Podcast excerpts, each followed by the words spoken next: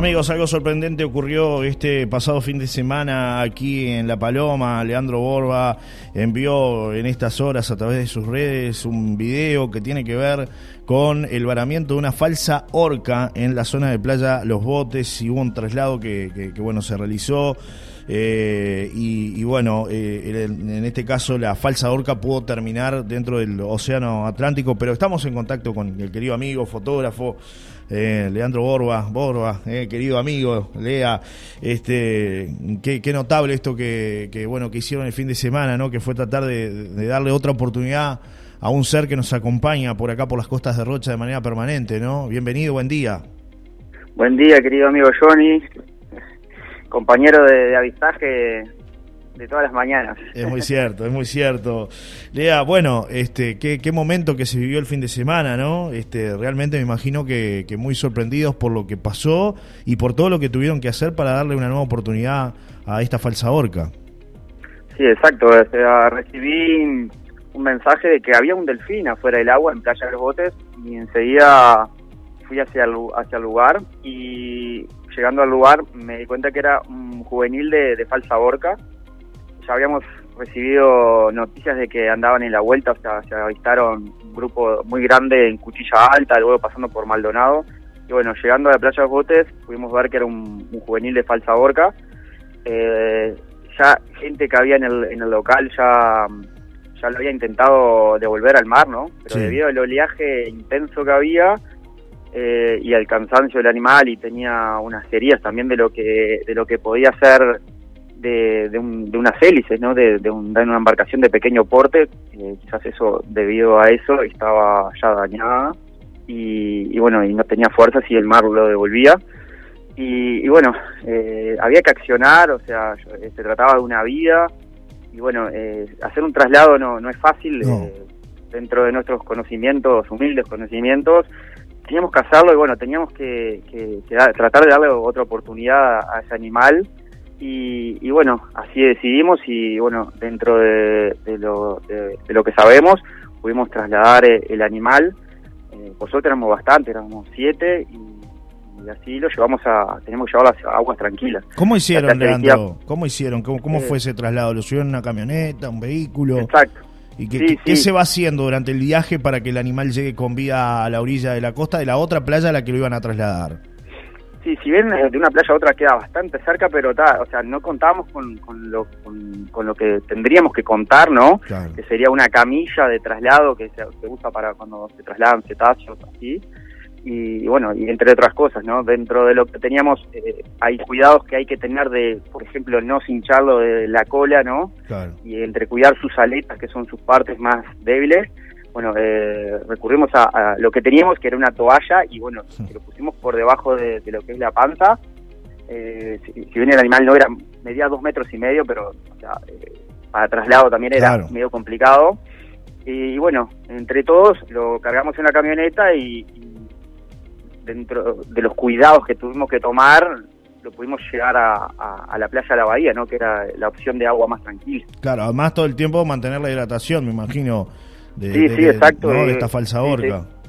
Sí, sí, íbamos hidratándola. Eh, fue, fue un momento de mucha adrenalina. De, bueno, es una vida en juego, ¿no? Eh, no sabíamos qué tiempo hacía que estaba ahí y, creo que darle una segunda oportunidad cuando se trata de, un animal de una vida, uno, uno acciona de, del instinto también de salvar una vida, ¿no? Claro, claro. Y llegaron a la zona de la bahía, Leandro, donde el oleaje estaba un poco más tranquilo ahí, por lo menos el mar. Sí, exacto.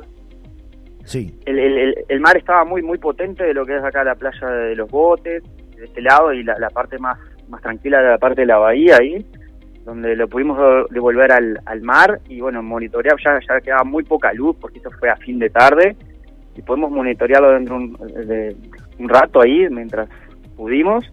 Y bueno, eh, la bahía es, por la dinámica de playa, eh, todas toda lo, que son corrientes y el oleaje si, si no lograba sobrevivir, eh, iba a salir ahí en la bahía, ¿no? Y bueno, hace dos días que venimos monitoreando toda esa zona y no ha salido, en la vuelta también monitoreamos, entonces eh, creemos que puede haber vuelto a, a, al océano, ¿no? Claro, sí, Si bien seguramente no sabemos si se logra encontrar con lo que es su manada, pero está, eh, creo que le dimos una segunda chance de, de que la naturaleza también decida, ¿no? A veces este, la gente es incrédula un poco, Leandro, lo hemos hablado en reiteradas ocasiones y dicen, estas cosas acá no pasan, ¿cómo puede ser? O de repente ven una fotografía tuya y algunos se ponen escépticos, ¿será verdad esto que, logra Leandro, esas fotografías? Bueno, sin embargo, acá hay una prueba de que este, hay este, animales que nos visitan constantemente, esa fauna marina de la que hablamos permanentemente está muy cerca de la costa y esta creo que es una prueba muy clara ¿no? de las especies que tenemos acá cerca nada más, Leandro.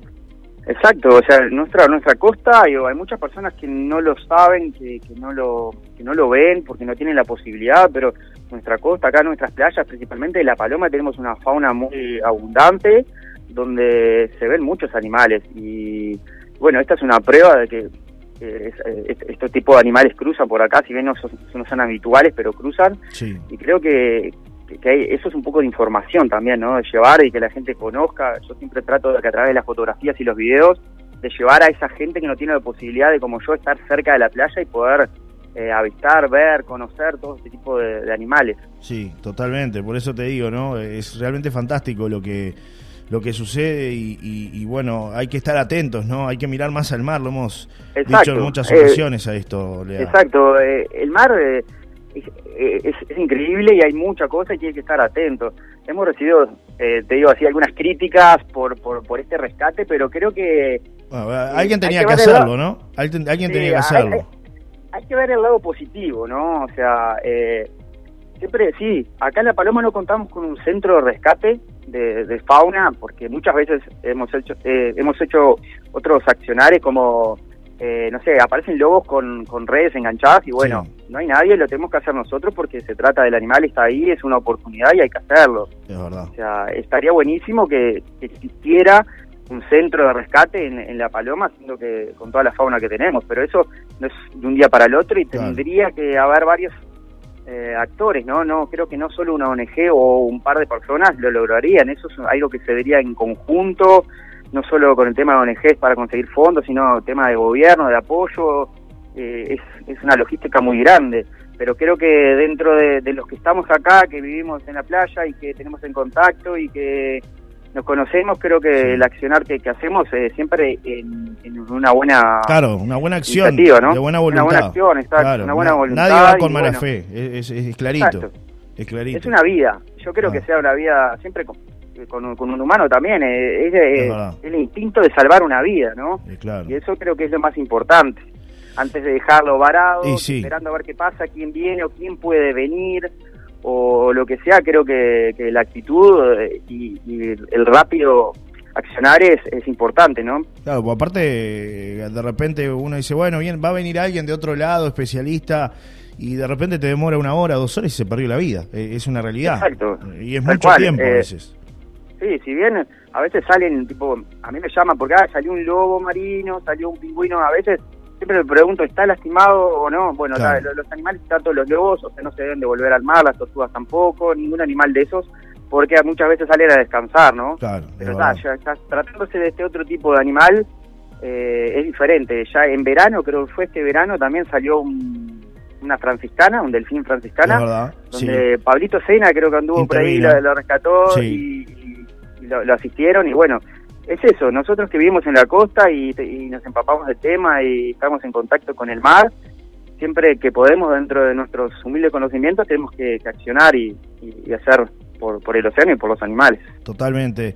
Leandro, te mando un gran abrazo, gracias por estos minutos. Estoy mirando por acá unas fotos de, de la gente amiga de Tiempo de Noticias que ha levantado algunas imágenes tuyas este, Paraíso, Rocha, Delfines en Aguas Dulces, magníficas imágenes de reconocido fotógrafo Leandro Borba, este, que esto es un poco lo que, lo que decimos, ¿no? Este, el registro que estás haciendo, Leandro, eh, realmente este, es espectacular, ¿no? Y es un, de alguna manera, algo que queda para la comunidad, porque no, no es que lo estás compartiendo solamente con, con, tu grupo de amigos, sino que con todos, este, para que todos puedan acceder a este, a este trabajo, ¿no? A este patrimonio, de alguna manera, que estás dejando también para, para nuestra comunidad, ¿no?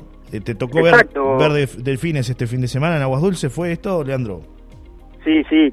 O sea, lo que son las toninas, los delfines son nuestro patrimonio, o sea, los tenemos todo el año, lo podemos ver a simple vista de costa, o sea, Uruguay es uno de los pocos países que podemos avistar tanto la, los delfines como ahora se viene la temporada ballena de costa, Entonces creo que tenemos que aprovechar todo eso y, y, bueno, es, un, sueño que, lo vengo haciendo hace pila de mostrarle a la gente que no está cerca de la costa, o mismo a los que están cerca de la costa que no lo conocen, eh, lo, lo que tenemos, ¿no? Esto que también es, es, un atractivo turístico de lo, de lo de, no solo tenemos lindas playas, tenemos una fauna por detrás y, un turismo de, aventura, un turismo de avistaje que muy pocos países lo tienen y nosotros lo tenemos y hay que explorarlo y hay que mostrarlo. Es verdad, es verdad. Te mando un abrazo grande, gracias por estos minutos, por esta linda charla, querido amigo, y, bueno, seguimos en sintonía y atentos a todo lo que vayas mostrando. Que la gente te siga, cuáles son los perfiles para seguir tus fotos y todas las novedades de, de lo que va pasando acá, Leandro, de lo que vas registrando. Y bueno, me pueden seguir en mi perfil personal de Instagram, Lea Borba, lea.borba, o si no, las redes de Fauna Marina Uruguay, donde estamos en Instagram, en Twitter, en YouTube, en Facebook. Y, bueno, a, disfrutar de, lo que tenemos nuestra fauna y muchas gracias por la oportunidad, Johnny. Gracias. Bueno, como te digo, son mi compañero de avistaje de todas las mañanas. Muchas gracias. mientras ando en, los avistajes. Muchas gracias, Leandro, un placer, querido amigo. Eh, gracias por, por este vuelta que siempre es permanente y cada vez que necesitamos de, tu presencia estás ahí, eh, al firme, este, para, para hablar con nosotros o para enviarnos una fotografía o para hacernos llegar un video de las cosas lindas que también pasan en La Paloma. Un abrazo grande, Lea. Eh. Un abrazo, Johnny, querido.